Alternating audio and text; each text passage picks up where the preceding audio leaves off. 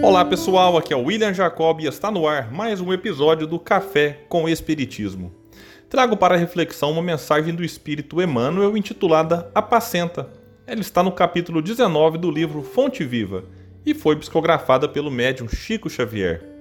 A reflexão do benfeitor é feita a partir da passagem de João, capítulo 21, versículo 17, que diz: Apacenta as minhas ovelhas. Disse Emmanuel: Significativo é o apelo do divino pastor ao coração amoroso de Simão Pedro para que lhe continuasse o apostolado. Observando na humanidade o seu imenso rebanho, Jesus não recomenda medidas drásticas em favor da disciplina compulsória. Nem gritos, nem xingamentos, nem cadeia, nem forca, nem chicote, nem vara, nem castigo, nem imposição nem abandono aos infelizes, nem flagelação aos transviados, nem lamentação, nem desespero. Pedro, apacenta as minhas ovelhas. Isso equivale a dizer: Irmão, sustenta os companheiros mais necessitados que tu mesmo. Não te desanimes perante a rebeldia, nem condenes o erro, do qual a lição benéfica surgirá depois. Ajuda ao próximo ao invés de vergastá-lo. Educa sempre, revela-te por trabalhador fiel. Sê exigente para contigo mesmo e ampara os corações enfermiços e frágeis que te acompanham os passos.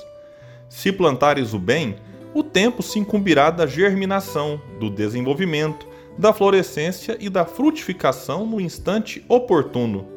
Não analises destruindo o inexperiente de hoje pode ser o mentor de amanhã.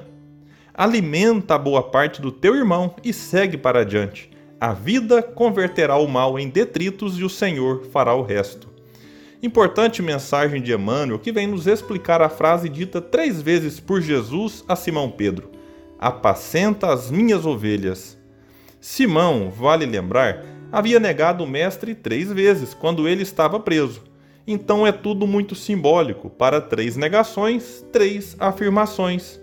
Simão, que cortou a orelha do soldado que prendeu Jesus e foi por este repreendido, teve uma lição valiosa de que não é pela violência que vamos transformar os outros e nem o mundo. O mestre conhecia Simão e sabia da importância de convidar o pescador de Cafarnaum para a tarefa de apacentar as ovelhas tarefa que ele cumpriu de maneira brilhante até o fim de sua existência, em que, crucificado, pediu aos algozes para colocar sua cruz de ponta cabeça, pois não se achava digno de morrer como Jesus. Simão, que falhou tantas vezes, deu a volta por cima e se tornou a rocha que sustentou a Casa do Caminho e diversos companheiros no alvorecer do cristianismo. Simão, aquele que fraquejou na fé em alguns momentos, mas que em outros a demonstrou inabalável.